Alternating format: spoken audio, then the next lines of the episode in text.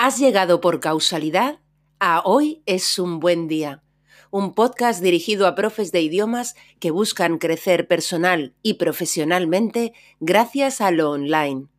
Aquí, Lola Gamboa compartirá tips, estrategias e inspiración para que logres crear un trabajo a tu medida que te permita vivir bien de tu pasión docente, desde cualquier lugar y sin intermediarios.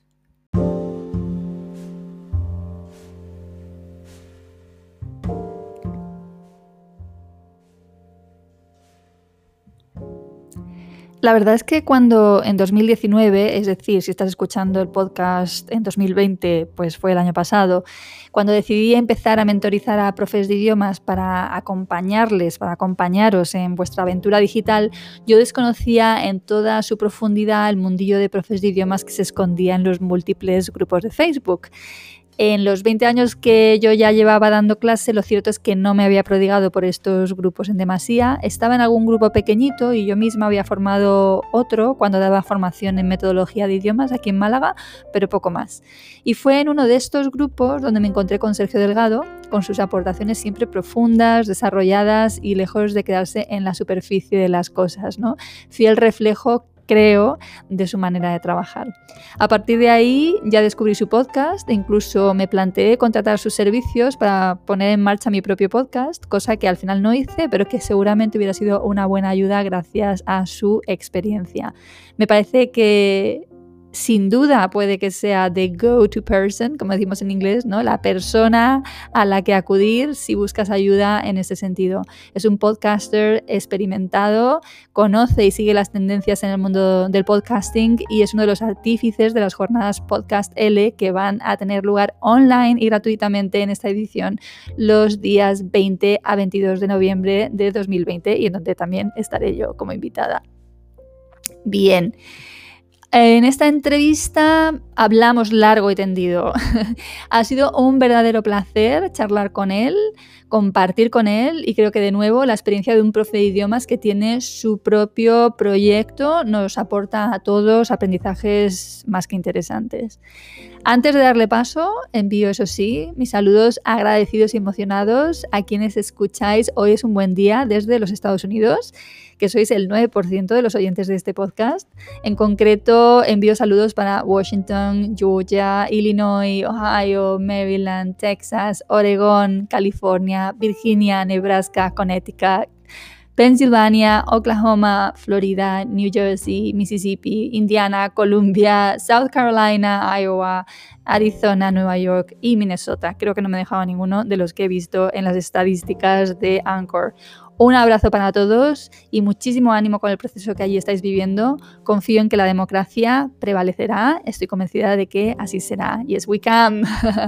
Quiero también saludar a Gema Jiménez Bravo, que me envió un mensaje de audio a través del podcast, algo que os invito a hacer a todas y a todos, porque de hecho me encanta escuchar vuestras voces y podéis usar también este medio para hacer peticiones, para expresar opiniones o aportar datos de interés. Pongo ahora el mensaje de Gema. Ella lo grabó tras escuchar la entrevista a los hermanos Monag y, por supuesto, empezamos ya, ya, ya con la entrevista a Sergio. Te mando un saludo cariñoso desde la montaña y te deseo que, como siempre, tengas un gran, gran día.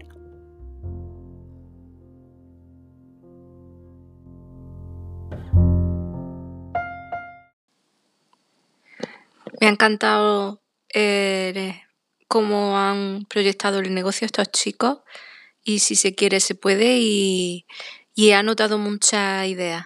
Gracias.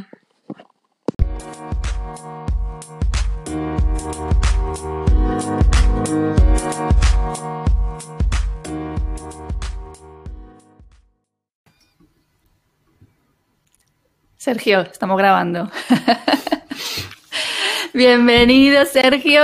Eh, estoy súper contenta de tenerte aquí, la verdad. Es un lujo y creo que yo estoy convencida de que esto va a aportar mucho a las personas que nos escuchan. Pero bueno, lo primero, ¿quién eres, Sergio? ¿Qué haces? ¿A qué te dedicas? Eh, bueno, si a alguien le gusta el podcast, seguramente que, que, ya le suena un poquillo mi, mi voz, pero eh, para la gente que no sepáis quién soy, pues bueno, yo soy, eh, soy Sergio, soy, soy de Barcelona Y soy el típico caso, ¿no? Del profesor joven que, pues cuando acabé mi licenciatura en Filología Hispánica, dije, venga, vamos a ver qué hacemos, con la mala suerte de que empezó la crisis económica en 2011 y me tuve, me tuve que marchar de mi país a dar clases a, otros lugares. Y durante este trayecto en diferentes eh, países, durante años, pues dije, después ya de unos cuantos años dando clases, dije, ahora sí, vamos a empezar a, a dar nuestras clases por nuestra cuenta, que creo, Sergio, que ya se ha aprendido algo de todo esto. Y al final, pues bueno, me decidí a impulsarme y a lanzar mis propias clases online mm, con mi propia formación para profesores. Y esto después de unos años ya lo que fue originando poco a poco es que eh, encontré una cosita muy divertida que se llama podcast, gracias a un, a un compañero, a otro profe de, de Online y me dijo este profe que a ver si me animaba y grababa unos cuantos podcasts porque tenía muchos artículos ya publicados, ¿no? Y a ver si los podía ir reciclando y todo esto funcionaba. Y nada, me, me puse a ello, le grabé creo que fueron cuatro o cinco episodios y dijo, ¿sabes que Esto me gusta mucho, creo que va a funcionar. Y entonces cuando yo ya pues también decidí lanzar ya el, primer podcast que es Movimiento en L y a partir de ahí pues bueno la cosa ha ido creciendo, eh, también porque muchos profesores se han lanzado a esto del podcast y estamos ahora pues mismo desde hace desde el año pasado, desde 2019, creando una tribu de profesores de L podcasters o profesores de español que sienten pasión por el podcast, eh, entornándolos pues dentro de esta idea de la tribu, ¿no? De crear contenidos de una forma diferente que no sea solamente con artículos web. Y, en eso estamos, ahora mismo dando clases online, formando a profesores y, y bueno, manejando esta tribu, ¿no? Entre todos, entre todo el equipo de Podcast L. ¿Sigues formando a, o sea, sigues dando clases de español, alumnos? Sí, sigo, sigo dando, bueno, yo estoy en beginners, lo que pasa que las clases de, español, las clases online son, es como un aperitivo que tengo yo en, mi, en, mi negocio, es decir, no, estoy más focalizado en la formación de profesores que no tanto en dar las clases, pero sí que es cierto que lo que vendo en la formación son cosas que yo hago dando clases de, de español y estoy focalizado principalmente en niveles en beginners, en niveles A1 y niveles A2 y luego desde hace ya pues poquito también en exámenes DELE, de preparación DELE. ¿Estas clases que das eh, de español son individuales, son particulares o son grupales? ¿Cómo lo estás son, son, son, individuales, sí. Y todavía no he logrado hacer las particulares, la verdad. Es una, o sea, perdón, no, no he logrado hacer las, las grupales, que es lo que a mí me hubiese gustado, pero es que me, me cuesta un montonazo. Pero ojalá pudiese hacer ahí grupales, claro. sí, sí. Bien. Entonces, eres, digamos, el, el, ejemplo ¿no? de profe que empieza dando clases y que evoluciona y que empieza a formar otros profes cuando ¿no? Eh, empieza a conocer más el negocio, pero no solo eso, sino toda la parte digital, ¿no? Yo creo que estás más enfocado, o dime, o sea, ¿estás más enfocado a enseñarles a montar sus negocios, a montar su podcast, a, comunicar, o más enfocado a la impartición de las clases de español? A, cómo impartir clases. Yo me baso más en metodología, que es lo que he hecho durante los últimos eh, ocho años. Y entonces es algo que eh, cuando salté al mundo online me di cuenta de que tampoco era tan diferente. Es decir, que si tú ya tenías eh, pues un, un, bagaje mínimo en la clase presencial, esto de saltar al mundo online, pues era cuestión de cambiar algunas cositas, eh, de utilizar algunas herramientas, ¿no? Y sobre todo de seguir con la misma formación de profesores de que ya hay en el mundo presencial, que no cuesta nada, que es cambiar un poco el, el, el sistema y el mecanismo.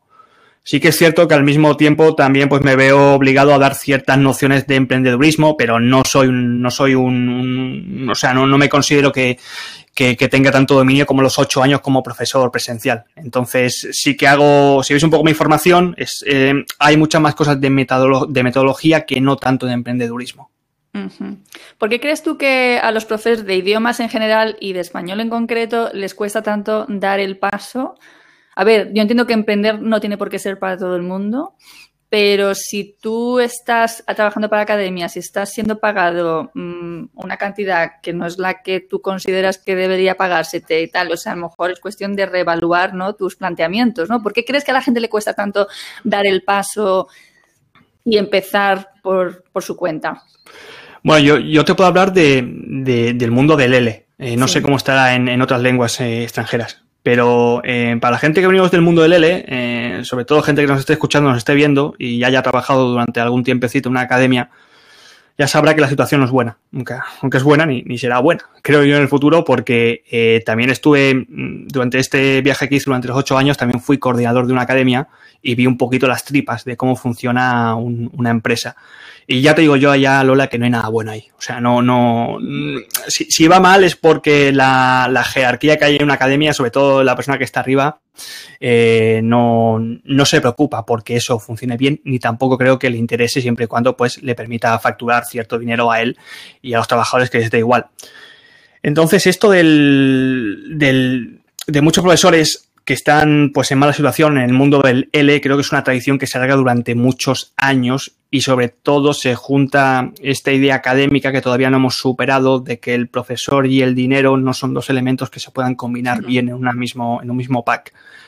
Y aún, eh, si, incluso si te vas a, a, a seminarios de, de, L, de profesores de L, te vas a dar cuenta de que eh, no, no, se habla de estas cuestiones, no, no existe. Es decir, eh, ni se habla de, de, la mala situación del L, ni se explica en los cursos de formación de L, ni se, ni se explica en los másteres de L.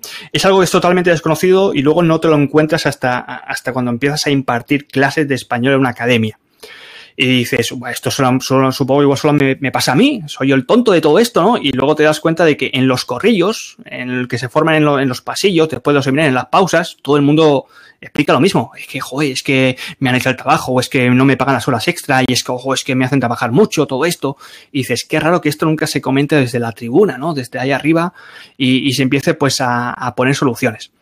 Y yo creo que es una, es una tradición muy extendida que viene, digamos, de, pues ya se sabe, ¿no? De la falta de un convenio laboral, de una serie, pues digamos, de un vacío legal que existe en cuanto a lo que es el profesor de español como lengua extranjera en, en España, al menos, en cuanto a la carencia, digamos, de, de un convenio, de, de unas leyes. Y esto ya viene desde hace muchos años. Y entonces ahora que tenemos la posibilidad de que con un ordenador eh, nosotros podemos poner en uso todo lo que sabemos por nuestra cuenta, muchos profesores no lo ven y si lo ven se dan cuenta de que, de que necesitan, ha, ha habido un vacío en, en, su formación que no, que, que, que, no, que no encuentran y que no saben cómo empezar, ni cómo encontrar alumnos, ni, ni, ni cómo empezar a, ganarse la vida por uno mismo. Entonces, pues bueno, eh, en eso estamos, eh, dando pequeñas soluciones. Eh, creo que si me haces esta misma entrevista dentro de 10 años, pues supongo que igual eh, ya tenemos, la situación estaría un poquito mejor. Sí. Eso esperamos, sí. Yo creo que hay una cuestión de mentalidad muy, muy importante, ¿no? Eh, a mí me cuesta leer quejas y que todo el mundo en realidad contribuya al, al sistema, ¿no? O sea, porque mm. entiendo que primamos la entrada de dinero inmediata, ¿sabes? Pero esto es pan para hoy, hambre para mañana. Y a mí me ha pasado con, lo he contado varias veces con amigas que son profesoras de español también, que yo les he dicho, te enseño lo que yo hago. No, pero yo ya sé dar clase online. Si es que no es eso. O sea, digo, si tú quieres seguir cobrando y, y, y se quedan ahí, se enrocan en, en, ese sistema, ¿sabes? De seguir siendo mal pagadas en vez de decir, bueno, arriesgo un poquito ahora, empiezo a montarlo, porque además montarlo, yo se lo digo a la gente que mentorizo, tú no te esperes que esto funcione de la noche a la mañana. Claro, sí, sí. o sea, ese, es el, ese, es el, problema de los, de, los, de los empleos, de los sueldos, que te, que te pagan al final de mes. Yo se lo digo, ¿cómo, ¿cómo, es posible que tú vayas a trabajar y al final de mes, ya el primer mes, ya te estén pagando todo? Entonces, claro, la gente entra con esta idea. Y no. Ya, ya, total. De hecho, yo en el mentoring no dejo que entre gente que necesite dinero ya. o sea, claro. digo, o tienes una fuente de ingreso o te sostiene alguien, digo, pero no puedes ponerle presión a esto porque claro. no va a funcionar. Y en cuanto no te funcione, inmediatamente vas a tirar la toalla, entonces vas a creer que esto es un fluff y que, y que realmente esto no funciona, ¿no? Pero yo veo eso, mm. que hay una cuestión de mentalidad muy potente, ¿sabes? En el que, oye, hay que meterle trabajo a esto. Esto, esto es así, es decir, esto no pasa por sí solo, no, no nos pasa a algunos, esto pasa porque lo hacemos que pase y esto conlleva, conlleva un trabajo, un trabajo de mucha constancia, muy perseverante, ¿sabes? Pero mm. a la vez hay que saber qué es lo que hay que hacer y esa es la otra, el otro problema, que la mayor parte no sabemos qué es lo que no sabemos. ¿Vale? Entonces, cuando empiezas a descubrirlo, ¿no? Entonces, yo puedo ir viendo en los profesores que ya saben, o sea, tú ya ves, ¿no? Cómo se están manejando y dices, este ya sabe, o esta ya sabe, claro, ¿no? Claro, ya sí, ya sí. tiene nociones, ya sabe por dónde tiene que tirar, ¿no? Mm. Y a mí me pasó igual, o sea, yo no tenía ni idea cuando empecé a formarme en esto de, del marketing y llevaba años, años, yo llevaba 16 años y viviendo muy bien del trabajo, porque gracias a Dios por mi nicho, siempre me he posicionado muy bien, pero cuando yo empecé a realmente a saber moverme y ser independiente de todas las instituciones para las cuales trabajaba y tal, ¿sabes? Pues mm. me abrió un mundo muy importante. Entonces aquí, ya te digo, para mí hay una cuestión de, de mentalidad muy fuerte. Una cosa, tú has dicho que Movimiento NL fue tu primer podcast. ¿Cuántos podcasts tienes, Sergio? Porque tengo la sensación de que tienes varios. Activos ahora mismo, o sea, que yo maneje solamente yo, yo, yo, solamente tengo Movimiento NL. Los otros son podcasts que tengo compartidos. Bueno, Movimiento NL y, y A Prueba el DL también. A Prueba el DL, lo que pasa es que A Prueba el DL es, eh, hago dos cada mes y es más cortito y lo hago por temporadas. Pero los demás son, son colaborativos o son con alguien más o pues eh, y luego también tengo abandonados. Tengo unos que bueno empezaron y terminaron. Eh, y por ejemplo el de, el de beginners pues empezó y terminó. Lo, lo tengo bueno lo tengo como en stand by lo tengo como un hasta luego pero no creo que vuelva a empezar al menos no con el mismo formato y ese es el gran secreto que creo que tienen los, los podcasts, que a ver si empezamos a superarlo ya, de que un podcast puede ser colaborativo. Es muy fácil colaborar. Ahora mismo tú y yo estamos colaborando en un podcast y la gente todavía no lo ve. Fíjate que la gran mayoría de podcasts que hay ahora ya están empezando a, como a llamar a gente y a hacer colaboraciones, ¿no? De, oye, ven aquí, nos cuentas aquí algo y tal. Pero la gran mayoría de podcasts todavía que te encuentras en el mundo L es una persona con un micrófono contando sus, sus cosas digo, qué, qué, pena cuando en realidad puedes montar un equipo, que mantengáis una misma pasión o que compartáis una idea en, común y empezar aquí a darle al micrófono y crear contenido. De hecho, Podcast L, L-Pod, que es el podcast de, es el podcast de Podcast L, es un, eh, somos cuatro colabor, somos tres colabor, colaboradores conmigo, más luego otras dos personas que tenemos derivadas en ProfeDL. Y, y son, son personas que, profesores de español, que les gusta el podcast. Y hemos creado esa idea pues con, con, con esa pasión. Pues sí, la verdad que yo he empezado en esta, digamos, segunda temporada, entre comillas, del podcast, ¿no? Después del verano, eh, al tema de las entrevistas, y lo estábamos comentando antes, qué divertido es, qué gusto, qué, qué manera de generar contenido tan sencilla, en realidad, ¿no? Eh, y funciona muy bien, y de hecho yo muchos de los podcasts que sigo eh, son, son entrevistas y son entretenidísimas, no necesariamente con un contenido profesional, ¿no? Yo sigo mucho, por ejemplo, yo que sé, a Charuca o el podcast mm. de la corte, tal, ¿sabes? Son sí. podcasts de prácticamente de entretenimiento, ¿no? Hombre, Charuca sí es para cultivar la mentalidad emprendedora, ¿no? Porque se llama jefa de tu vida, de hecho. Sí. Pero son entretenidos, ¿no? Y, y el formato es, es, muy sencillo de hacer realmente, ¿no? Y esa es otra de las cuestiones, quizá, ¿no? Otro de los obstáculos, o el, el, obstáculo es la tecnología para la gente, ¿no? O sea, esa, ese miedo, esa tecnofobia, ¿no? A qué difícil es, y es no es difícil, es ponerte, es querer hacerlo simplemente, ¿no? ¿No te parece? Sí, o sea, hacer un podcast, digo, mira, si hacer un podcast necesitas esto, es un teléfono móvil. Con, con esto, mira, con esto montamos un boletín en Profedele de, de noticias. Eh, con Anchor, eh, la gente me envía, me envía, me envía sus noticias por aquí. Yo les digo, oye, me las ponéis numeradas, me, trabajamos antes con un Google Docs, con un, orden de noticias, entonces cada, cada uno se encarga de una noticia o de varias noticias. Entonces me lo mandan aquí, me mandan número uno, número dos, número tres, número cuatro, yo miro la plantilla, entonces es muy fácil colocarlo por Anchor. Tú vas arrastrando los archivos que te mandan, los mensajes de voz, eh, lo, cuando ya tienes todo ordenadito, pues ya lo, lo puedes publicar desde ahí o, o, lo guardas y ya está, ya tienes un podcast grabado. Funciona así. 100%. Yo también utilizo Anchor cuando empecé, cuando decidí que quería convertir el blog en un podcast por lo mismo que comentábamos antes de grabar, o sea, yo ya tenía contenido, eh, bueno, de, de, profes tenía todavía muy poco, pero de inglés jurídico tengo un mogollón de contenido, sí. ¿no? Entonces yo necesitaba que fuera algo fácil. Digo, yo no me voy a poner ahora a aprender a editar ni nada de esto. O sea, cuando ya mmm, llevas a tus espaldas muchas herramientas aprendidas, hay un momento en que dices, mira, voy a simplificar un poco porque yo no tengo ganas de aprenderme otra más. No. Y Anchor es una pasada. Es, o sea, no te permite hacer virguerías, está claro, pero, pero vamos, es darle al grabar y y, y ya está. Y, sí. Sí, sí, sí. y, encima la calidad de sonido es muy buena, tiene un filtro muy bueno de, de ruido y, y, se escucha muy bien. Y si aunque tengas, y es que ya si tienes un, un buen teléfono, un, un, iPhone de estos, incluso no, no hace falta, pero muchas veces el micrófono que incorpora el, el, el, teléfono móvil es bueno, muchísimo mejor, por supuesto, que el del portátil. O que no sé decir que no necesitas comprarte un, un Rode ni nada de esto, que con el, con esto ya te vale. O sea, esto lo necesitas. Sí, o sea, la cuestión es, yo creo, en el tema tecnológico que da tanto miedo en general y que sea uno de los frenos, que me da mucha pena que ese sea un freno, sinceramente, mm. porque yo siempre digo, hay una herramienta, las herramientas están para ponértelo fácil. Y lo que a ti se te ocurra en la cabeza, hay una herramienta para, para permitirte materializarlo, ¿no? Entonces, eh, para mí es esencial eso, hacértelo fácil. Y yo, por ejemplo, pues eso, para el podcast, pues Anchor me parece una herramienta estupenda y no sé si habrá otras más de otro estilo, pero bueno, lo bueno también que tiene Anchor, ¿no? Es que pertenece a Spotify, eh, tal como tú haces publicar, se va a Spotify y está inmediatamente, ¿no? Entonces, es que te lo pone todo muy fácil. Sí, sí, fue, fue, una compra by the face, por la cara que llamo yo, ¿eh? Estuvo Spotify, le faltaba una herramienta así para crear contenido y dijo, mira, en lugar de montarnos una, la compramos. Y ya está, compraron ahí en Anchor y la verdad es que han dejado este estilo que yo ya, yo siempre digo que es un estilo muy intuitivo, de muy instagramero, muy visual, que tiene Anchor y es muy fácil hacerlo todo. Muchos, muchos eh, alumnos o muchos, muchos profesores cuando llevan explotaciones didácticas al aula utilizan Anchor con los alumnos, porque es que ellos mismos saben mejor ya cómo va. Y todo. Claro, claro. ¿Por qué te gusta tanto el podcast? Eh, bueno, la verdad es que mm, yo, yo, siempre he sido de escuchar más contenido auditivo que no escuchar contenido audiovisual. A mí los vídeos me cansan mucho. Ahora, por ejemplo, lo que estamos grabando, eh, yo te digo yo que no lo voy a ver. escuchar sí, pero no lo voy a ver.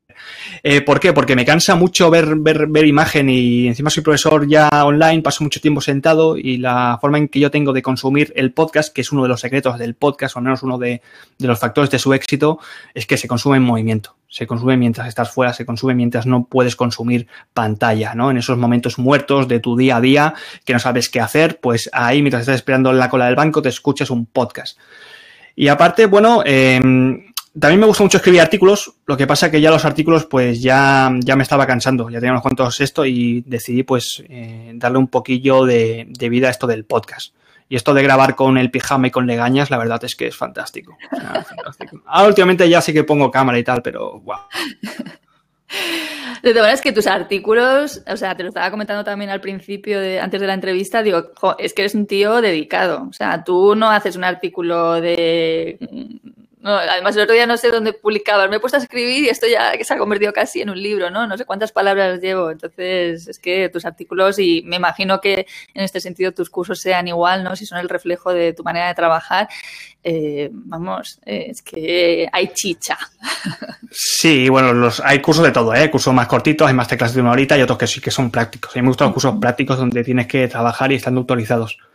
Pero bueno, eh, los, por ejemplo, los artículos, eh, cuando eres, cuando creas tanto contenido que yo considero, eh, si eres un poco listo, todo ese contenido lo tienes que reciclar.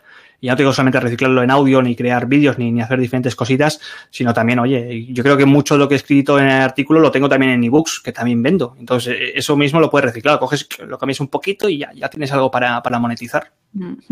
Además, yo siempre lo digo, los profes de idiomas tenemos la suerte de tener un, un una temática en la que es muy fácil generar contenido. Es muy fácil. Sí, sí. Es muy gustosa. Así es que, de hecho, es lo que hacemos para nuestras clases. Es decir, salvo sí. que estés utilizando el manual que sigas al pie de la letra, o sea, normalmente en clase estás creando actividades para tus alumnos, ¿no? Entonces. A ver, a ver, si te escuchan, Lola, porque yo cuando tengo algún tipo de consultoría me vienen profesores de, uy, es que Sergio, no sé qué voy a eh, crear de contenido porque ya está todo creado. Hay tantas cosas de tantos profesores que es que no tengo ni idea. Digo, mira, empieza con un podcast que hay poco. lo mismo que ya está escrito o está hecho en otros formatos, lo pones en un podcast y ya te digo que tienes, no tienes tanta competencia como, como con otros formatos. Y la verdad es que hay un, hay un espacio enorme, o sea, hay una cantidad de cosas que puedes hacer que es que es impresionante. Y esto también es otro de los dolores de cabeza de muchos profesores que vienen del mundo académico, que se han cerrado solamente en un camino, solamente ven una cosa de esta forma y no ven exactamente todo lo que se puede hacer con, con lo que es la, enseñanza, al menos del español online. Sí, desde luego es un formato al alza, es increíble porque lleva mucho tiempo bueno, dentro de lo que es mucho tiempo hoy en día en lo digital, ¿no? Lleva mucho tiempo y sin embargo es como, lleva los últimos, no sé, dos años, no sabría establecer, el, pero en el que de repente ha sido uh, un boom tremendo en el que ves que gente muy potente, por ejemplo, en Estados Unidos, todo el mundo creando su podcast, o sea, es como, súbete al carro ya, ¿sabes? Sí, bueno, lo, lo, de los Estados Unidos ya venía de, lejos, ¿eh? ya venía de hace muchos más años. Lo que pasa es que es como si cogieses una máquina del tiempo y viajases en el futuro y a ver cómo será el podcast de aquí a cinco años, ¿no? Pues bueno, pues lo que está pasando en Estados Unidos. Eh, gente que está ganando auténtica dinerada con, con, el contenido de podcast, que está haciendo eh, competencia literal a lo que son las grandes emisoras de radio, donde incluso, pues, últimas noticias como la de Joe Rogan, ¿no? Que ha vendido pues su podcast Spotify por 100 millones de, de dólares, o la entrevista en no sé qué podcaster que le hizo a Obama en un garaje donde él graba los podcasts, pues son como, son como dices, wow, estas cosas se están moviendo. Y si escuchas así algunos podcasts de, digamos, de estos de, de tips empresariales, ¿no? Eh, te dicen que cualquier negocio que sea un B2B, que tenga, que esté, esté destinado a empresas, haz un podcast. O sea, haz un podcast. ¿Quieres, quieres contactar con tal persona? Haz un podcast. ¿Por qué? Porque estamos en este momento dorado que cada vez eh, le queda menos, eh, siempre digo, ¿cuál es el mejor momento para entrar en el podcast? Pues bueno, igual fue hace dos años. Hoy en día sigue siendo muy bueno, pero ya dentro de dos años pues va a ser menos. Así que la gente que nos esté escuchando, empezad ya a hacer podcast. Porque es que la verdad es que es un contenido que, que, que todavía en España eh, va a seguir creciendo más. Sí, no hay mejor momento que, que ahora, siempre, ¿no? O sea, es mm. ya. eh, sí, eh, para mí es un formato además que es que es de una es muy, o sea, tiene una sutilidad y una, no sé, es, es, es algo súper delicioso, ¿no? O sea, porque tú estás escuchando, el otro día me decía una, una profesora, yo me reuní con ella, me dice, es que me encanta tu voz, digo, no me lo han dicho en mi vida, que, mi, que mi voz fuera bonita, porque es bastante, yo creo que es bastante normal, pero es que es el hecho, al final se acostumbra la gente a tu, a tu voz y genera una relación especial, Claro. ¿no? Es una conexión que no, que no, que no logras eh, escribiendo. Sí. Much- muchos tienen miedo de esto, de que, jo, Sergio, es que no puedo hacer podcast porque mi voz no es como la de un, no es como la de radio, ¿no? Y digo, pero es que el podcast no es radio. Tú no necesitas tener una voz de locutor ni de locutora de radio. Entonces, lo que tú comentas de que el podcast crea conexión a partir de la voz es lo más, o sea, es real, pero es que el, el podcast, o sea, es, es- ese gran secreto que tiene el podcast, que a diferencia de leer un artículo de un blog, eh, eh, el podcast comunica, el podcast es cercanía, el podcast es, eh, es conexión, el podcast la gente te reconoce por la voz, esto te pasará. Cuando ya llevas ya no sé cuántos episodios y vayas a un evento y empieces a hablar, la gente dirá, ah, tú eres la del podcast, ¿no? Y dices, sí, mira, soy la del podcast, y la gente te va a reconocer por esto. Y luego, a diferencia del vídeo que tiene el podcast, es lo que hemos comentado, que es un, es un formato muy ligero y es muy reciclable, es muy versátil. El podcast lo puedes meter en un artículo del blog, lo puedes meter en un vídeo, lo puedes meter en, en cualquier lado y, y se consume muy rápido, se consume muy rápido. Eso es lo, lo bueno que tiene el podcast. Eh, ¿Tienes mm, estimado, estudiado cuál es la duración idónea de un podcast? ¿Crees que hay...? Es, una pregunta que se hace, la pregunta del millón. ¿Cuánto tiene que durar un podcast? Yo siempre digo lo, que tenga que durar. Un podcast tiene que durar lo que tenga que durar. Aquello, el contenido que tú trates, siempre y cuando sea de calidad, si dices que este contenido tiene que durar eh, 40 minutos para que sea de calidad, porque sabes que en el minuto 41 va a perder, pues que dure 40 minutos. Hay podcasts muy buenos, los dailies, muy cortitos, de 2-3 minutitos cada día. Hay otros podcasts pues que son de 20, 25, que a la gente le gusta mucho esta, esta duración, y luego hay 10 podcasts de 40, o incluso, por ejemplo, los de los de Histocast y algunos de ya de sobre todo podcast de historia que se van tranquilamente a las 2-3 horas de podcast, de Mm. episodio. Entonces, la- también lo bueno es que lo puedes ir parando y lo vas a ir escuchando poco a poco. Es como leer un libro. Tú un libro no lo lees del tirón. Lo cierras, lo dejas, otro día lo coges, lo abres y un podcast puede ser lo mismo. Sí, y lo genial además es que Spotify te deja donde, o sea, cuando tú le vuelves a dar a play, Claro. retomas donde lo dejaste, con lo cual es como, ahora ponte a buscar en qué punto, ¿no? Sí, sí, total, total. Eh, has mencionado algún podcast y era una, de las preguntas que te quería hacer. ¿Qué podcast sigues tú así que para ti son, bueno, referentes? Wow, son, tengo muchos ¿eh? el podcatcher. Hace poco me cambié, eh, antes como yo soy de los que pagan iVox, pues al ojo allí, entonces tengo mis ventajas de que, de que puedo escuchar los, los, los estos en en iVox sin, sin publicidad. Lo que pasa es que hace poco me salté a Google Podcast, porque es una plataforma un poco más ligera. Es un poco horriblemente mala a la hora de recomendarte podcast o a la hora de descubrir podcasts, la verdad, pero bueno, se encuentra de todo. No sé cuántos tengo. Tengo, tengo, tengo muchos, tengo más de 100 eh, suscritos. Lo que pasa que, claro, que yo luego escuche así cada día, cada día, pues igual son unos, unos 10, así que son los que suelo descargarme. Eh, Está el tuyo, por cierto, ¿eh? está el tuyo. Eh, luego tengo, tengo, tengo temáticas de metapodcasting, por aquello de que me dedico a esto, ¿no? De noticias del podcast y de gente que habla del podcast. Eh, luego tengo también a, algunos como los tuyos, que son de profesores emprendedores o sobre todo mucho marketing, emprendedurismo, que están en esa línea. Tengo alguno de historia que me gusta, lo escucho. Tengo también algunos de, de filosofía, de religión, que también escucho de vez en cuando. Y no sé, también tengo algunos de- que producen profesores para alumnos. Lo que pasa es que los escucho, los escucho menos porque no es tanto un, un contenido que yo pueda consumir, sino por curiosidad a ver de lo que se está cociendo en esto del podcast L. Yo sigo muchos americanos eh, y Mm. claro, esto es un hándicap para aquellos que no se manejen bien escuchando, porque la verdad que hay un contenido excepcional, ¿no? Entonces, de hecho, a veces pienso, voy a hacer un podcast de contenido sobre otros podcasts americanos, ¿sabes? Porque hay un contenido de mucha calidad. Sí. Lo, lo- lo que pasa también que los americanos, digo yo, lo, lo que cuentan es una realidad que muchas veces no es la cercana a la española, porque ellos, ellos hablan, sí, bueno, están facturando una cantidad de dinero que es impresionante, que dices, Dios mío, esto aquí no pasa, te hablan del podcast que está haciendo tal a, a este nivel, y tú dices, a este nivel todavía no llegamos, y eso- a veces pasa que dices, Dios mío, estos, estos, estos van a otro nivel, como se trata, son americanos. Las famosas seis y siete cifras, ¿no? Sí, sí, sí, sí. Sí, sí, sí. Bueno, eh, por, por cierto, por ejemplo, el de Michelle Obama eh, es un podcast que, que me gusta y luego además, claro, te generan un contenido que puedes utilizar tú en clase, que es una, Es una gran Ah, ventaja claro, también, ¿no? O sea, claro. no, no tenemos que crearlo nosotros necesariamente, ¿no? Las cosas que usamos para nuestros alumnos. Y esto es algo que antes no era nada fácil tener contenido audio, contenido vídeo, ¿no? Que podías utilizar en las clases y ahora lo tenemos Mm. súper fácil. Bueno, ¿qué Ujú. has tenido que aprender?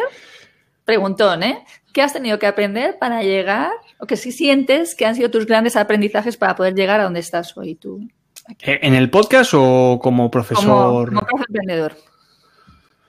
wow, he tenido, mira, he tenido que aprender eh, mucho lo que es, no, no- tanto las herramientas, cómo funcionan, sino de cómo tratar las herramientas para que les funcionen o para que conecten con la audiencia.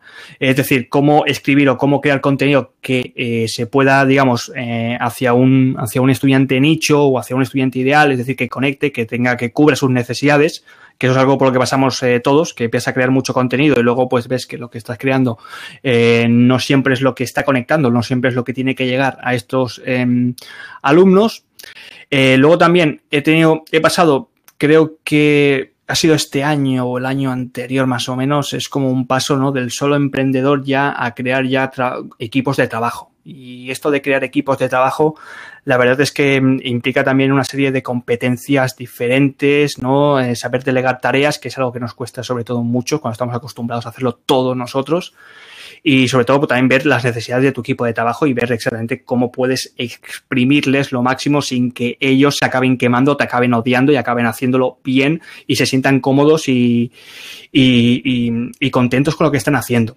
Eso es, otra, eso es otro punto que he hecho este año. Y luego lo, lo demás, la verdad es que eh, mucha, mucha paciencia en el sentido de que esto de emprender es caerte, levantarte, caerte, hoy das un paso para adelante, luego das dos pasos para atrás, haces una cosa que va a funcionar, no te funciona y es esto sobre todo a la hora ¿no? de tomar los riesgos que muchas veces en un empleo no, no están. Un empleo, no sé, lo máximo es que igual una clase no te funcionase, pero sabías que ibas a cobrar igualmente y que no ibas a tener tampoco más, más dificultades, ¿no? Pero aquí sobre todo sí, diciendo, bueno, mm, depende bastante que de lo que facture de este curso que venda para hacer tal cosa, ¿no? Y luego pues ves que no estás facturando eso y dices, ¡guau, Dios mío, ¿no? Pero luego, curiosamente, siempre sucede que sucede otra situación que te da ese, eh, esa oportunidad para facturar ese dinero. Y dices, jo, ¿cómo, ¿cómo ha pasado esto, no? Pero bueno, es, supongo que es una cuestión de trabajo. Es una cuestión de trabajo. Ahí está. O sea, yo creo que la constancia y la perseverancia tienen premio. O sea, Sí, sí, para mí pico es- pala, pico pala, pico pala. O sea, es creerlo, creerlo, porque si no lo crees, pues claro, no pones los medios para conseguir lo que no crees, ¿no? Mm, Y, y luego mucha constancia. Yo siempre digo, yo no miro hacia los lados, yo miro para adelante, ¿sabes? Y Claro. si miro a los lados Sí, sí, es para aprender, ¿sabes? No. Pues se lo decía a las, a las profes en el mentoring, digo, no, no os comparéis con las compañeras. Si, si os comparáis, os comparáis para, para aprender de ellas, ¿no? No para sentiros mal. Sí, eso es otra puñetera manía de gente de compararse con los demás. Que es como, oh, es que no lo entiendo. No te puedes comparar con alguien que lleva cinco años en esto, por favor, que tú estás empezando poco a poco. Poco Bueno, a va en, la, poco. cul- va en la cultura y va en el ser humano, me Mm. imagino, ¿no? El, el hacer esto, ¿no?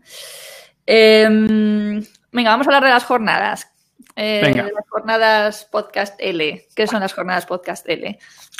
La jornada Podcast L es el, el último regalo de Navidad que vamos a hacer desde, desde Podcast L porque la verdad es que ha salido así un poco de repente. Esto empezó a fraguarse, creo que fue después del verano, poco a poco, y no teníamos ni pensado hacerlo. Piensa que esto es un, es un negocio que nace en 2019. En 2019 ya tenemos una idea muy, muy vaga de dar unos premios a los mejores profesores de L podcasters. Dar premios para, digamos, eh, pues, eh, reivindicar un poquillo, ¿no? La profesión del profesor de L podcaster. Y en 2019 nos damos cuenta de que no, de que esto no, no, no da. No tenemos, no tenemos eh, un, no tenemos miga, no tenemos ahí un, un, un caldo de cultivo suficiente como para poder dar premio, que somos cuatro gatos haciendo esto, ¿no? Y decimos, bueno, ya lo hacemos en 2020. Venga, que se supone que al final de 2020 habrá más gente. Y a, dos- y a fi- y a mitad de 2020, cuando ya teníamos ya creado el directorio de los podcasts, que por cierto no está el tuyo, porque no está tu podcast ahí, Lola. Sí está, sí está. Creo que me, me- me ¿Está el tuyo? yo- mm, sí, sí, sí, sí. Me- ¿Está el tuyo? ¿Ah, sí? Yo no lo subí, pero me lo... Ay, ¿Cómo se llama la chiquita? Eh, estáis eh, Paloma, eh, Sara, Sara. Sara me... ¿Sara? Sí, sí, sí. Está me, entonces, me escribió para decirme que estaba en el directorio. Bueno, que ah, pues perfecto. Estamos hablando de aquí del directorio y a lo mejor hay gente que no sabe qué es este directorio. Eh, cualquier persona que tenga profesores de L o profesores de idiomas, que tenga algún tipo de repercusión, en profesores de español como lengua extranjera, que tengáis un podcast, nosotros tenemos un directorio donde lo que hacemos es eh, completas un formulario eh, con el nombre de tu podcast, con las RSS, el feed, las redes sociales y nosotros te lo subimos a una página donde hay, creo que ya son más de 60 podcasts de profesores de L y te lo promocionamos, te lo movemos por las redes sociales Entonces, era esto, si tenías tu podcast, vale, tienes tu podcast. Entonces, em, claro, a mitad de, de, este año ya teníamos una buena cantidad de podcasts y digo, bueno, aquí podemos empezar a dar premios, ¿no?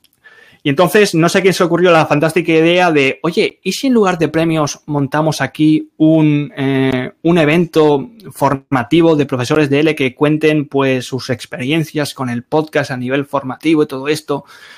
Y dije yo, pues hombre, no sé si esto vamos a ir demasiado, demasiado apurados, porque no sé si, ya con lo de los premios íbamos un poquito justos, espérate con esto del, del concurso, digo, del, del evento este formativo. Y luego lo, teníamos un grupo en Instagram de personas de podcasters y dijimos, oye, vosotros os apuntaríais, aunque saliésemos aquí cinco o seis solamente para hablar de lo que es el podcast y tal. Y digo, venga, sí, pues venga, lo lanzamos. Y bueno, todo esto al final se acaba, acabado concretando de que este 20-22 de noviembre, que es viernes, sábado y domingo, pues es un evento online llamado Jornadas Podcast L, que vamos a empezar desde las 10 hasta las 6 de la tarde, el viernes, sábado y domingo, eh, con 16 entrevistas, no son 15 o 16 entrevistas a diferentes especialistas en enseñanza de idiomas extranjeros o L, eh, tanto con negocios digitales como mm, profesores clásicos del aula, que, eh, digamos, sienten pasión por el podcast, tienen experiencia con el podcast y nos van a explicar un poquillo, pues, cada uno sus cositas de qué ha aprendido con el podcast, tanto a nivel docente como a nivel, pues, de explotación didáctica en el aula, como a nivel de negocio de marketing y también, pues, intentando tocar una tercera pata de la mesa, que es intentar traer, pues, a pesos pesados del podcast para que dar un poquillo, ¿no? Esta imagen de que el podcast no son cuatro gatos, sino que ya se está creando detrás un ecosistema eh, de formación, de monetización, de, audiencia eh, alrededor de esto que se llama podcast. Y entonces son eso, es un evento gratuito, cualquier persona que quiera entrar pues se va a podcasts, cuidado que está en plural la palabra, podcastsl.com barra jornadas y ahí va a haber toda la información. ¿eh? Vamos a hacerlo por Facebook Live y por YouTube Live. Qué ganas. Todas las entrevistas, sí. Y tú estás, ¿verdad? ¿Tú estás? ¿Sí, no? estoy. Tú estás. Me he colado por la puerta de atrás. ¿Qué, ¿Qué, implica montar unas jornadas de ese estilo? Porque, a ver, estamos hablando en realidad de emprender y al final montar unas jornadas es una de las acciones de marketing que, puede hacer, que pueden hacerse, ¿no? Yo durante cinco años, por ejemplo, organizamos con mi empresa, con Educación Digital, organizamos el ETIM, que era el Encuentro de Traductores e Intérpretes en Málaga. Eh, eh, era en, en esa época de mi vida en la que a mí me encantaba organizar todo tipo de cosas, pero no tenía ni idea de marketing, con lo cual realmente, eh, digamos que no aprovechaba demasiado, o sea, era por el puro placer de hacer cosas, ¿no? Y hoy ya invierto mis esfuerzos más en, vale, pero esto tiene que tener un sentido también estratégico para educación digital, porque, bueno, pues eh, es mucho trabajo y que tenga también otro tipo de, repercusión, ¿no? Porque además me acuerdo mm. que había veces que la gente ni nos mencionaba que éramos nosotras quienes lo organizábamos. ¿Y, que era eso, Lola? ¿Era como un, evento online de formación? No, este era, este era presencial. Este era un, evento presencial, lo hicimos cinco años en Málaga, ¿sabes? Y entonces venían traductores e intérpretes de, de todas partes y empezamos con un encuentro muy pequeñito en el que casi tuvimos que invitar a gente, nosotros gratis, o sea, para que vinieran a, de público, a que un año es que mm, todas las entradas se vendieron, hubo hasta gente molesta porque se había quedado fuera, tal, ¿sabes? O sea que, nada, fue un evento muy chulo y traíamos, hacíamos unas jornadas muy bonitas, muy, muy guay. Y no, no, no, no, y no, sabía quién era, o sea, no, como quién está organizando esto. Sí, pero, pero te encontrabas con que era en el mundo mundo traductoril hubo una eclosión en su, en su tiempo con las redes muy fuerte, porque claro, el traductor trabaja en casa solo, ¿no? Yo, hay camisetas, ¿no? Yo también traduzco en pijama y, gente que escucha este podcast que sea traductora, eh, bueno, pues sabe perfectamente de lo que hablo, ¿no? Entonces, eh, en el mundo de las redes sociales, el mundo de las redes sociales fue un boom para ellos tremendo. Y entonces, pues eh, hubo blogueros mucho antes que en otros sectores y tal, ¿no? Entonces, claro, la gente iba a eventos y luego blogueaba sobre esos eventos y alguno decía, pero vamos a ver, este, cuando yo leía sobre el ETIM, digo, ¿quién lo organizaba? Es que me parece increíble que ni siquiera lo mencionen. Con lo cual, bueno, lo que te quiero decir es que eh, esa, esa época de mi vida en la que yo organizaba, igual cuando tenía el coworking, organizaba mil historias por el puro placer de organizarlas y eso me encanta, ¿sabes? Es decir, que no, hay, no había nada detrás más allá de, hacer, ¿no? Mm, de hacer cosas. Y creo que ese perfil está en ti también, ¿sabes? Eh, que es una persona que le gusta hacer. Pero claro, también está el punto de ya perfecto es conectar ese placer por hacer con que tenga un sentido, ¿no? Sí. Que, que luego te traiga gente, ¿no? Entonces, bueno, ¿qué, implicación tiene eh, montar unas jornadas como las de Podcast L para ti, ¿no? Como, como evento, como desde el punto de vista de marketing, por ejemplo. A, ver, yo quiero decir que yo, ya he montado, bueno, tengo ya experiencia con, seminarios presenciales. Cuando estaba allí en Sarajevo tuve que montar uno hablando con la embajada, bueno, un caos, ¿no? Eh, normalmente lo que aprendo de estos eventos es que a nivel económico, este es gratuito, es gratuito porque es el primero. O sea, ya tenemos la idea de que el segundo va a ser, eh, vamos a meter algo al menos un mínimo y queremos moverlo al mundo presencial, a ver si funciona. Pero lo que ya aprendí, lo que aprendí ya con estos seminarios es que eh, a nivel económico no sale rentable con la cantidad de horas que lo echas a la hora de organizarlo, pero que luego a nivel de networking y a nivel de eh, proyectos que se establecen posteriormente a ese evento, si sabes jugar bien tus cartas, es muy, muy, muy poderoso. Y además yo creo que realmente cuando tú em, eres de los que propicias o generas espacios de conexión donde los demás eh, pueden eh, generar em, diferentes lazos y diferentes ideas y al final se acaban construyendo, pues es el, es el germen de algo muy grande, pues em, yo ya me doy por satisfecho, porque sé que eso es karma del bueno. Sé que eso es bueno, sí o sí, porque luego siempre también piensan en ti para hacer tal cosa. Ah, ¿te acuerdas del chaval ese donde nos conocimos en este evento? ¿Cómo era? Ah, sí, Sergio. Ah, sí, los de Podcast L. Ah, pues mira, vamos a llamarles porque vamos a ofrecerles una tal cosa y tal. A mí el podcast esto me ha enseñado mucho. Yo he ganado, yo he facturado dinero, no de forma directa con la venta de episodios, porque yo no creo en la venta de episodios de mi podcast. No, es una, es una idea que tengo de, de marketing, sino como visibilidad y para crear proyectos. Todo lo que ahora mismo estamos haciendo con ProfeDL, que me llaman para organizar todo tipo de, pues, de los eventos, estos encuentros didácticos y todo esto, que ahora en febrero va a haber otro, pues eh, nace por una entrevista de un podcast de Movimiento NL a Dani Hernández. Eso y a partir de ahí es cuando él me conoce, sabe lo que estoy haciendo y entonces ya dice, ah, pues mira, eh, como sabe, como sé que te mueves bien por el mundo digital y es bueno con los eventos formativos, te escucho en el podcast, ven que te necesitaré para hacer algunas cosillas. Y entonces todos estos eventos funcionan para eso. Entonces, este, ¿para qué yo quiero que funcione? ¿O cuál es la idea que tengo con, estos, con estas jornadas?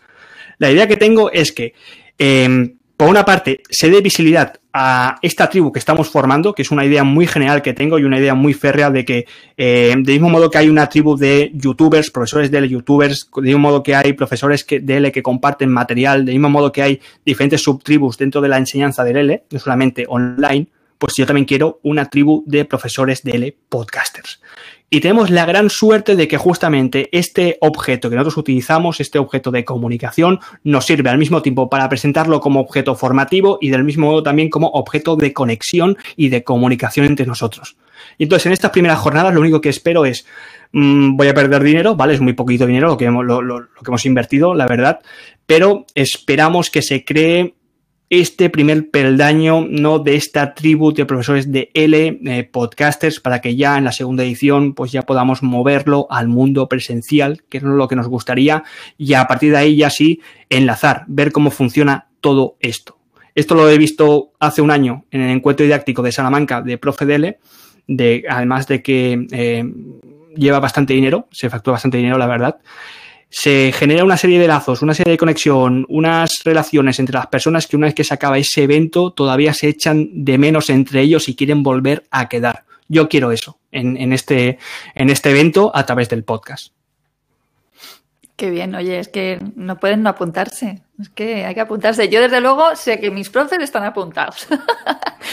Porque además yo lo veo ya claramente que todos van valorando este formato como una alternativa. Porque, claro, es que precisamente los profes de idiomas, o sea, tenemos que trabajar el, el listening, ¿no? la comprensión auditiva, entonces es un formato fantástico para, para nosotros, está hecho para nosotros, completamente.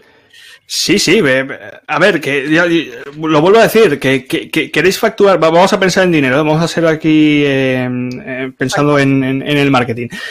Si queréis dinero, o sea, yo, yo siempre digo, José Sergio, la gente me, me, me, escribe, ¿puedo ganar dinero con un podcast? Digo, pues hombre, sí, lo puedes monetizar. Vamos a tener también una entrevista de unos eh, podcasts mexicanos que sí que sacan algún dinerillo patrocinando a Italki, fíjate, en los podcasts que hacen. Eh, se, puede, se puede hacer sponsor, se puede hacer un Patreon, se puede hacer pues, eh, diferentes membresías. Es decir, con un podcast se puede hacer muchas cosas a nivel de sacar dinero. Pero yo creo que el valor del podcast es poder llegar a gente que antes no podías llegar de una forma muy natural, mucho más cómoda, que no, por ejemplo, lo que hasta hace poco eran las entrevistas escritas en los periódicos, que siempre me ha parecido algo muy raro, porque las, las, entrevistas son para ser escuchadas pues poder llegar desde el salón de tu casa con un micrófono o con un WhatsApp o lo que sea, con un teléfono móvil a alguien para establecer una conexión.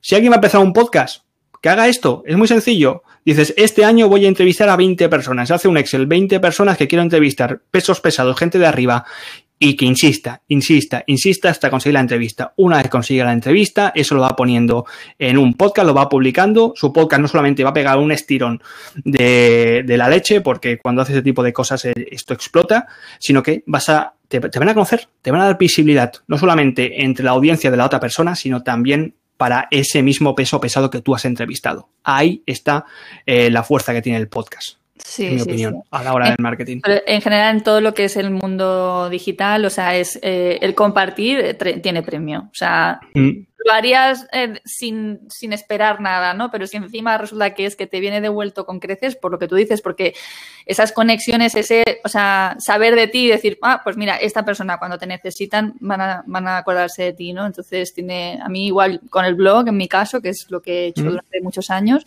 yo siempre digo, se lo debo todo al blog. se lo debo todo al blog. Y ahora en el caso de, de profes, pues el podcast, la verdad que me da muchísimas alegrías. Porque no me pasa con el blog y mira mm. que hay gente que lo sigue, que sé qué tal, que me escriban las cosas que me escribe la gente del, sobre el podcast. La conexión de la voz, Lola. Eh, esto, esto mucho más cercano. No, no, es, que la, gente todavía no, o la gente que, lo consume sí que lo sabe de forma indirecta, de por qué escucha un podcast. Y es que el podcast tiene la, tiene la voz la voz y el contenido bueno. Y todavía no hay mucha gente escuchando podcast porque no lo ha descubierto. A mí lo que me pasaba cuando no los escuchaba, porque me he enganchado este año realmente a escucharlos, em, es que no lo encontraba el lugar. Vale, no encontraba el espacio, en qué momento. A mí no me gusta, por ejemplo, ir por la calle y escuchando algo a la vez que, porque a mí me, a mí me confunde tanta, ¿no? tantos impactos, ¿no? El estar viendo cosas, el estar escuchando a la vez algo a lo que presto atención. Pero sí actividades rutinarias, de repente sí he conseguido. Ahora al vivir en el campo, cuando bajo a la ciudad, son unos 40 minutos, pues ahí me, me voy escuchando un podcast, cuando estoy limpiando, cuando estoy desayunando. En el coche, por ejemplo, también. Sí, en el coche, en el coche lo escucho muchísimo. ¿Sabes? Para mí es el, lugar perfecto porque además, como tardo unos 40 minutos, me permite escuchar podcasts más largos, que esa es otra, ¿no? Ah, ahí puedes grabar podcast si quieres, ¿eh? Hay gente que graba podcast en los coches. Te pones así el móvil y tal, vas narrando, la gente va narrando y se hace un daily cada día. Yo en mi caso, yo me, yo me escribo las transcripciones, ¿sabes? Eh, me estresa mucho. Eh, tener que estar, porque entonces empiezo mucho con el e, a ver, a ver, a ver, sí, y me estreso, me empiezo a pensar que me voy a quedar sin saber qué decir y mira que sé qué tengo que decir, porque es que me pongo a escribir no me falta, ¿sabes? O sea, es raro que yo me documente para, porque en realidad lo bueno del podcast que yo hago es que estoy eh, hablando sobre lo que yo misma hago, sobre mi experiencia. Y eso, sí, sí, sí, claro, ese es el ansia también de uno, uno del podcast. Luego sí que hay otros que se ve que hay, un trabajo documental. Yo te, digo algunos, por ejemplo, el duelo, duelo tic-tac que hace Jennifer y María, ahí se nota que hay una bibliografía detrás y se han documentado bien, ¿eh? Pero luego hay otros que son, por ejemplo, el de Vicente Ribés, que estuvo también hace poco en tu, en tu podcast, eh, eso salen, salen automáticos. Eso es que se escucha, esto te sale automático.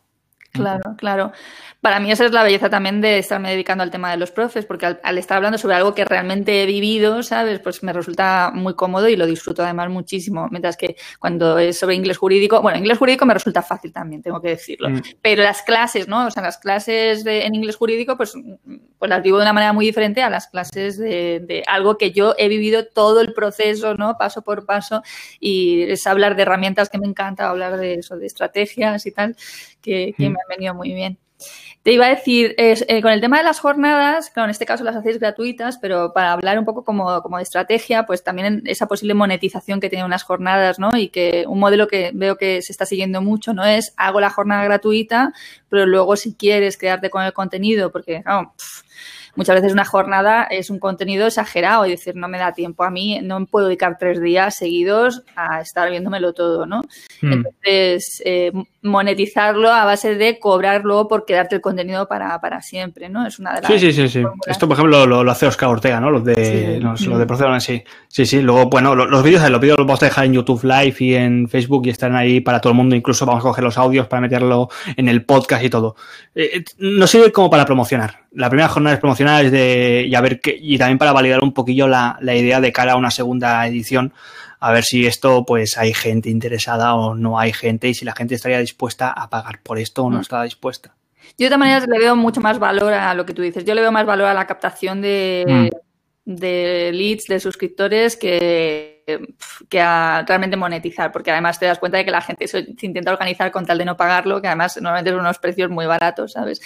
Eh, mm. para, para verlo, o sea, me consumo lo que puedo y ya está, ¿no? Y ahí se queda, ¿no? O sea, recientemente me he apuntado ya a un curso de otra cosa, no tiene nada que ver. Eh, eh, en el que el curso es gratuito. O sea, el curso es gratuito y ya te dice al final, o sea, es una especie casi de mm, ya la parte final, final, final, que es la práctica, ¿sabes? O sea, te ha regalado el curso y te dice, y ahora, oye, pues si no tienes.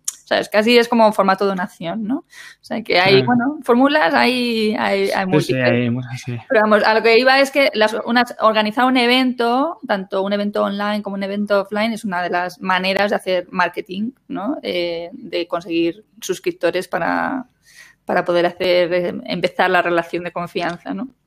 Hmm.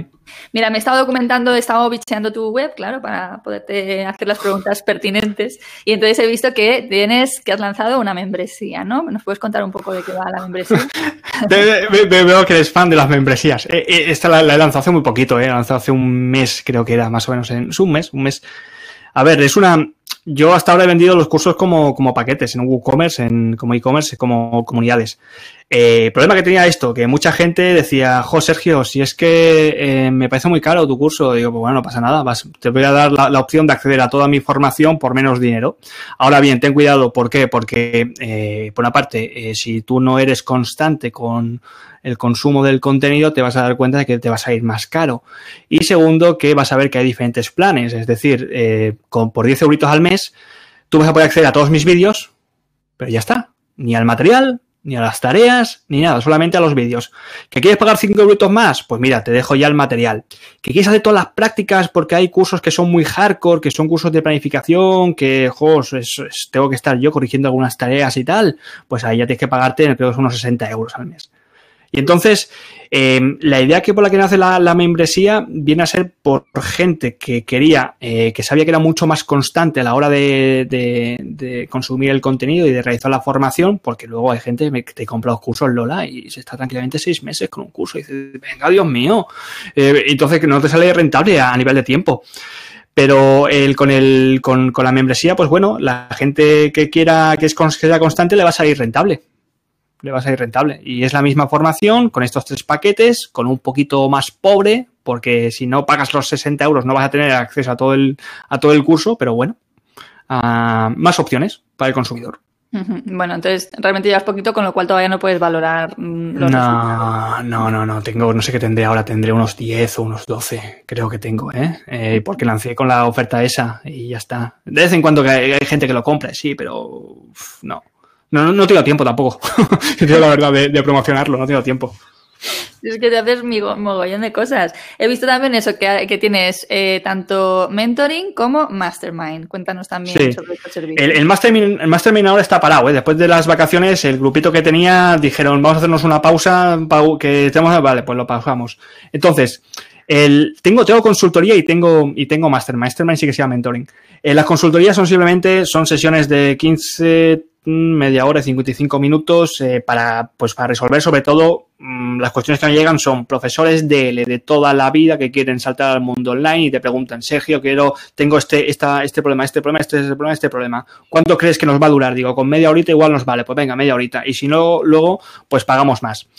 Y luego el otro es el es un lo que dice que es mentoring, que lo que estaba haciendo eran cuatro profesoras de L, más o menos en la misma situación, que eh, estaban ya a punto, mm, habían estado pues dando clases online en, plataformas externas y ya habían llegado ya al punto de que iban a lanzarse con su propia plataforma, con sus propios estudiantes y tal. Y entonces en esas sesiones lo que, lo que hacíamos pues era cualquier curso de Mastermind, pues pones unos objetivos al final de, de, cada, de cada sesión, ellas tienen un mes para completarlos, eh, lo, complementaba con un grupo de WhatsApp para las preguntas que iban saliendo y luego en la siguiente sesión pues hacíamos un poquillo lo que es el accountability, este que se llama, ¿no? La, la rendición de cuentas y a ver cada una qué había hecho y qué le había ido bien, qué le había ido mal y entre todos pues dábamos feedback y íbamos creciendo siempre cumpliendo esos objetivos que nos habíamos propuesto en la primera sesión.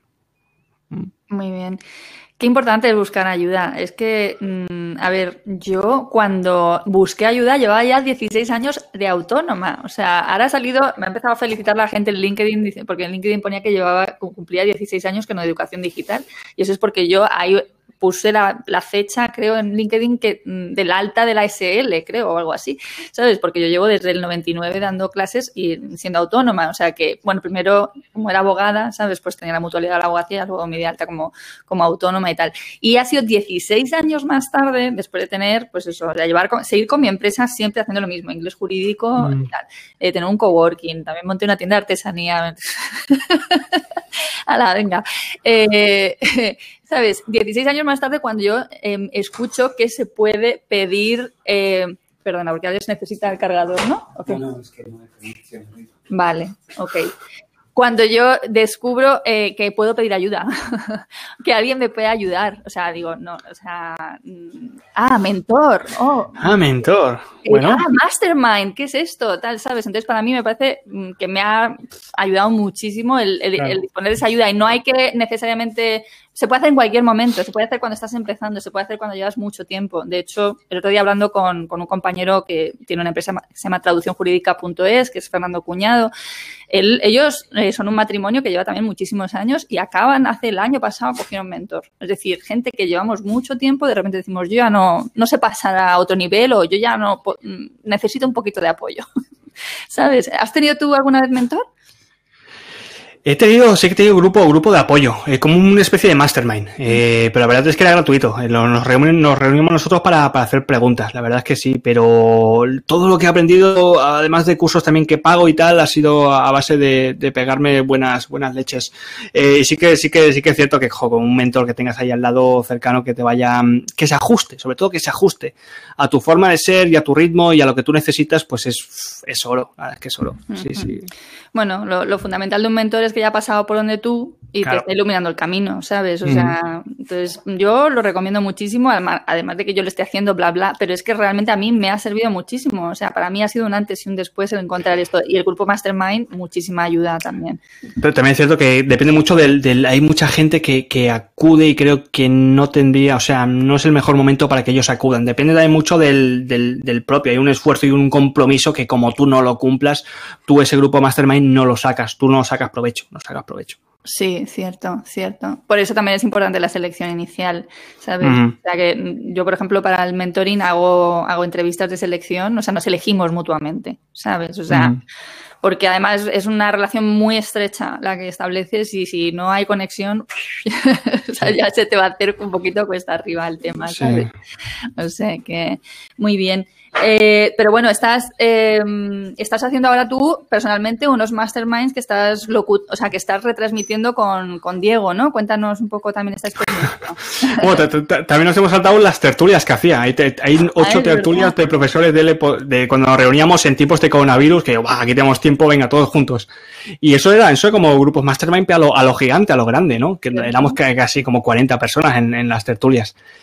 Y ahora lo que estoy haciendo con, con, con Diego es un capítulo que en teoría tendría que venir eh, el último jueves, que es cuando yo publico Movimiento en L, lo que pasa que en lugar de publicarlo en Movimiento en L, pues ya hacemos un podcast y en lugar de estar yo explicando pues cómo me ha ido el mes, pues lo explico con Diego. Eh, nos juntamos con Diego, venga, Diego, tú que estás viendo material L online, yo que estoy haciendo pues cosas de podcast y tal, nos juntamos, hablamos un poquillo, que los dos somos profesores de L y a ver qué, qué sale. Entonces, el, el, el podcast se llama Mastermind, profesores, emprendedores. Lo, lo, podéis encontrar si queréis también por, por allí, por, pues, estamos por todos los podcasts, por Spotify, por todos sitios, como siempre. Y también está en YouTube. Funciona mejor en YouTube este, Lola. Fíjate, este funciona en YouTube. Hay una canibalización directa, nos quita la, la audiencia del, del, podcast, pero bueno, como no se monetiza y como yo nunca, como te he dicho, no veo el, el podcast como un elemento pues para monetizar, para monetización directa, pues no, no me importa mucho.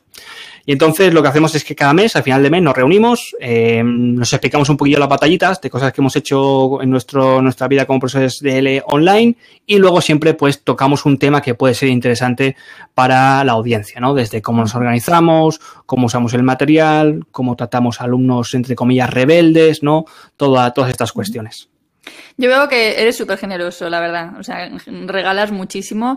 Eh, creo que también quizá hay un punto que a lo mejor quizá ya lo has superado, no sé, permíteme, o sea, es un, juicio que me ha venido hoy cuando lo estaba viendo, ¿no? De decir, jo, sabes, realmente podrías estar co cobrando por muchas de las cosas que has hecho, como por ejemplo lo de las tertulias, ¿no? Porque al final eso es un trabajazo que, que tienes que poner tú, de que la gente, de poner eso a disposición de la gente tal. Y luego, en la cultura un poco de que las cosas sean gratis, eh, eh, pues la gente se acostumbra tanto que luego efectivamente le, le, cuesta pagarte por algo. Y hay mucha cultura en el, el mundo del profesorado de idiomas y de L, por supuesto, ¿sabes? De si no es gratis, oye, ¿qué, qué herramienta gratis? Que todo lo queremos gratis. Entonces es una mentalidad que al final se retroalimenta, ¿no? Y que hace, hay veces hay que pagar por las cosas porque además eso te impulsa a que tú mm, hagas funcionar tu negocio también. O sea, si no, si lo mantienes siempre todo en, en lo pequeño, en no pagar, en no tal. El otro día en la entrevista, no sé si la has visto, una entrevista que hice a los hermanos Monag, que son dos chicos que tienen una, un canal de YouTube que se llama YouTalk TV. Ellos son profesores de inglés, ¿vale? Tienen un curso online. ¿sabes? Y esos chicos están en un nivel de estos estratosféricos ya, ¿no? O sea, en septiembre se les han apuntado eh, al curso. El curso vale 500 y pico, ¿no? 500 euros y tal. Uh -huh. es, un, es un macro curso, la verdad. Tiene muchísimo contenido generado. Se les han apuntado solo en septiembre 1060 personas, ¿vale? O sea, 1060 por 500 y pico, o sea, salen las cuentas, ¿no? Y ellos eh, contaban en el podcast que um, ellos estaban a mí invirtiendo 1.000 euros mensual, eh, diarios, perdón, de publicidad. Y decían, y estamos deseando poder invertir más. Porque o sea, hay una correlación muy directa entre lo que tú inviertes y lo que recibes, sí. especialmente en publicidad, ¿sabes? Es decir, si cuando tú ya has dado en, el, en la diana de, uy, que le dé la mesa, en la diana de lo que funciona, ¿sabes? Mm. Ya es una cuestión de cuanto más inviertas, más, más te va a traer, ¿sabes? Entonces, fíjate sí, como sí, el cambio de, de, chip, ¿no? O sea, aquí es no, a ver si puedo funcionar sin invertir nada y, y, al revés, es que la inversión es lo que va a garantizar, yo creo, no garantizar, es lo que va a dar la posibilidad de que tu negocio despegue, mm. ¿sabes? Sí, si haces, si haces un vistazo y digo, Sergio, esto lo haces gratis, las tertulias. Digo, sí, sí, es que son gratis, sí que los principios son gratis. Ahora bien, eh, que me ha recomportado que mucho de esa gente luego haya sido mi futura cliente, también es verdad, pero es que no lo he hecho a propósito, es que ha sido una cosa eh, indirecta. Mira, yo, yo creo hay una. Yo, yo no sé cómo funciona la gente. Yo te digo a mí cómo me funciona. Eh, yo sé que si doy mucho, todo lo que yo dé, luego lo voy a recibir de una manera u otra. Si tú inviertes dinero en tal cosa, eh, luego ese dinero se te va a devolver incluso se te va a doblar el dinero. Eh, esto es una ley, se llama ley de la abundancia, la gente lo puede buscar, hay muchos libros sobre esto. Eh, igual no se lo puede creer, pero yo te puedo decir que esto es verdad. Entonces, eh, si, si, un consejo que doy a la gente que nos esté escuchando, a la gente que nos esté viendo, es que si queréis recibir, eh, queréis empezar a vender más cosas, empezar a regalar más cosas, es así. O empezar a invertir, dar más dinero. El dinero no es más que una energía, tú puedes darla y luego eh, eh, se, se, te, se, te, devolverá según lo que tú hayas dado. Es, es, es muy difícil de explicar, pero es que funciona de este, de este modo, es que es así. Y esto pues mmm, no encasilla muy bien o no funciona muy bien, no entronca muy bien con esta mentalidad actual de que todo lo que tú tienes que hacer te tiene que dar un beneficio inmediato o todo lo que tú tienes que hacer, cuanto menos des, estás esperando el máximo beneficio. Y no, tú tienes que dar, tienes que dar mucho y se te, se te, se te devolverá. A ver, yo estoy, yo soy totalmente fan de dar, o sea, de hecho es lo que hago, ¿no? Eh, o sea, yo genero contenido todas las semanas eh, gratuitamente, ¿sabes? Pero sí es verdad que hay veces que hay un, hay un clic, ¿sabes? En el que a veces siento como que no estamos valorando lo que estamos regalando ni siquiera nosotros mismos, ¿vale? Los que mm. lo damos, ¿sabes? Y que se corre el riesgo, o sea, hay que es encontrar ese punto de equilibrio en el que no fomentemos tampoco, ¿no? El que la gente se acostumbre solo a lo gratuito porque es una rueda en la que entramos todos, ¿no? De, mm -hmm. sí. De todas formas, ya, ya, o sea, la gente que me pide cosas gratis cuando es de pago, le digo, no, lo siento. Es, mírate, es que, jo, Sergio, es que esto que estás haciendo es de pago. Y yo, no pasa nada. Si tienes, creo que cada año te publico 50 horas de audio gratis. Ahí tienes todo gratis, es todo gratis. El podcast es gratis, o sea, estás consiguiendo gratis, las tortugas son gratis, todo esto gratis. Y entonces cuando tengo que pagar, pues yo sé quién me va a comprar. Sí, total, total. Esto creo recordar que en las jornadas que organizaron eh, Oscar y tal, eh, creo que ellos tuvieron como que explicar, o sea, yo vi como en algún lugar como una especie de explicación de por qué las jornadas tenían un precio. Y digo, es que, ah, o sea, si tienes que explicar por qué un trabajo que tú inviertes, ¿sabes? Tiene un, costo, tiene un precio, pues mal vamos, ¿sabes? Pero eso, lo que digo, el profe que solo busca lo gratis, no le auguro buenos resultados. Toda la gente que se está quejando hoy en día de que sus alumnos le están regateando los precios, de que sus alumnos, eh, de que solamente encuentran alumnos, yo llamo el alumno o la que hace. El alumno o la que hace es ese alumno que, te contacta por los grupos de Facebook y te pregunta si las clases son gratis. Pero bueno, toda esa gente que, os llega y solamente os llega ese tipo de alumnos significa que eh, vosotros en esta vida estáis haciendo lo mismo con, con los demás. Estáis solamente pidiendo cosas gratis. Es decir, que en el momento en el que vosotros empecéis a tomaros esto en serio, a invertir dinero, a regalar muchas cosas vosotros sin esperar nada a cambio, os van a empezar a llegar a esos clientes o otro tipo de vías de financiación que nunca lo sabemos, eh, a partir de ideas, de, ideas, de proyectos, de colaboraciones que os van a reportar dinero. Esa, esa es mi experiencia también. O sea, eh, yo siempre digo, hay que dejar de jugar a las casitas. O sea, vas en serio o no vas en serio. Y esto claro que tiene unos riesgos, pero también tiene muchísimo, eh, muchísimos pagos, ¿no? O sea, no solo económicos. Eh, hay, unas, hay, hay, cosas que te vienen de vuelta que son espectaculares. Sí, sí, sí. y, nunca, sabes cómo funciona, ¿eh, Lola? Es curioso, es como decir, Dios mío, esto no me lo esperaba, ¿no? Y ya salió, pues mira, esto es porque quizá tú en algún momento del pasado hiciste tal cosa y ahora te lo devuelven. Y es que es curiosísimo. Pero sí es verdad que cuando te estás escuchando hoy en este Mastermind con Diego y tal, digo, ojo, es que tú revelas un montón de cosas. A eso voy también, ¿no? O sea, es que tú haces así, hola, abro las puertas y te lo voy a contar absolutamente todo, ¿sabes? Y, mm, o sea, tiene mucho valor. Es que nunca, no, entiendo por qué la gente se lo queda, pero sí, sí, sí, sí. Si es que tengo, o sea, tú dices, José, Sergio, estás comentando tus ideas. Digo, es que no pasa nada. Cuando ya estoy comentando una idea, la gente lo está sabiendo, yo ya en mi cabeza ya tengo otra que ya estoy trabajando. O sea, es que cuando tú estás metido en, el este, siempre estás haciendo cosas, cosas, cosas. Hay tantas cosas para hacer, es abundante, es que es ilimitado. O sea. Total, sí, sí. Pero sí, es verdad, yo no he leído sobre la abundancia, evidentemente he escuchado hablar sobre la ley de la abundancia y todo esto. Yo estoy muy en la idea de eh, mm, la suficiencia. Hay suficiente para todos, señores, ¿sabes? y, dejar de lado la, escasez, ¿no? La actitud de escaso. Por eso, por ejemplo, tampoco me gusta mucho cuando veo gente que mm, en teoría da, pero realmente no está dando, ¿sabes? O sea, promete un contenido gratuito que luego no, aporta mucho y tal, ¿sabes? es como es que esto está ya más que más cao, ¿no? pero sí, sí, también es mi experiencia. Mm, planes de futuro, Sergio. Eh, yo sé que hoy en día se puede hacer los planes de futuro regulares. El coronavirus nos está enseñando a ser más, a estar más presentes, ¿no? A vivir más en el día a día. Pero así que, ¿qué ideas tienes así esbozadas de futuro?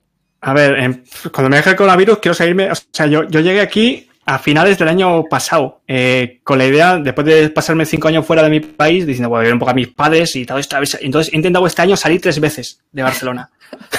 y las tres veces, o había una empresa que decía, no, espérate que no tal cosa, o era el coronavirus que cierran de repente y no puede salir. Espero que para el año siguiente ya me puedan mover. Quiero moverme a, un sitio de, de España, un sitio más pequeñito, que a mí Barcelona me parece muy grande. Eh, eso lo primero. Luego las jornadas que vienen este mes, que con esto ya tengo ocupado. En diciembre voy a publicar otro ebook, el tercero, que va a ser un ebook mm, con, dirigido a profesores de L presenciales para cambiarles el chip de la cabeza con cuarenta y pico leyes que voy a llamar yo, que son pues cambios de chip, ¿no? De cómo se pasa pues del mundo presencial trabajando para terceros al mundo online trabajando por ti mismo. En febrero viene eh, otro encuentro que todavía no puedo decir, que esto viene de ProfeDL, que supongo que será online y va a ser un encuentro práctico para profesores de idiomas en general. Y a partir de ahí ya eso es lo que tengo, lo que sé ahora mismo, en, cinco, cinco meses, lo que sé. Que ya es más lo que está todo aconteciendo, ¿no? Muy bien, muy bien.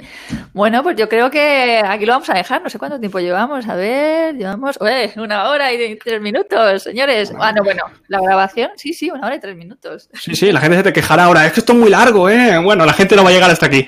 yo la verdad que los podcasts ah, eh, tienen la duración que, efectivamente, en mi caso, un podcast repente un episodio tiene una duración de 13 minutos, otro tiene 30, otro 20, otro, ¿sabes? Quiero tener esa libertad de poder hacerlo como me parezca. Y hay veces, de hecho, yo decía, bueno, venga, pues ahora que he empezado con las entrevistas, meto una entrevista con un profe, luego una entrevista con un profesional, luego uno mío, tal, y ahora no va a cuadrar, digo, es que no quiero estar limitada por mis propias reglas que yo misma he decidido en base a qué, ¿sabes? Entonces, eh, libertad, que, que fluya y, y, esto, bueno, pues eh, nos vemos en breve en las jornadas, espero que, que le haya picado la curiosidad a quienes nos han escuchado y, yo estoy deseando, ya te digo, estar, estar ahí compartiendo con, con, otros compañeros. Te doy las enormes gracias por haber estado hoy aquí contándonos de todo, por, por eh, ¿no? abrirnos de nuevo las puertas de, de, tu proyecto, de tu negocio y contarnos eh, tus, tus vivencias y tus eh, aprendizajes.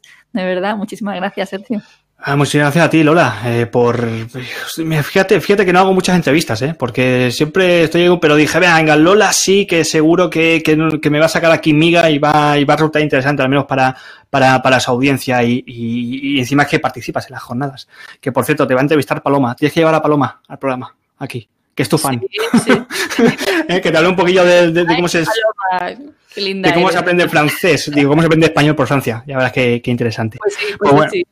Queda, queda muchísimas, muchísimas gracias, Lola. Muchísimas gracias a esto y a todo el mundo, pues bueno, que nos estéis escuchando, nos estéis viendo. Nos vemos en las jornadas este 2022 de noviembre. Así es, así es. Pues un abrazo, Sergio. Muchísimas gracias. Chao, chao. Adiós, adiós. Chao.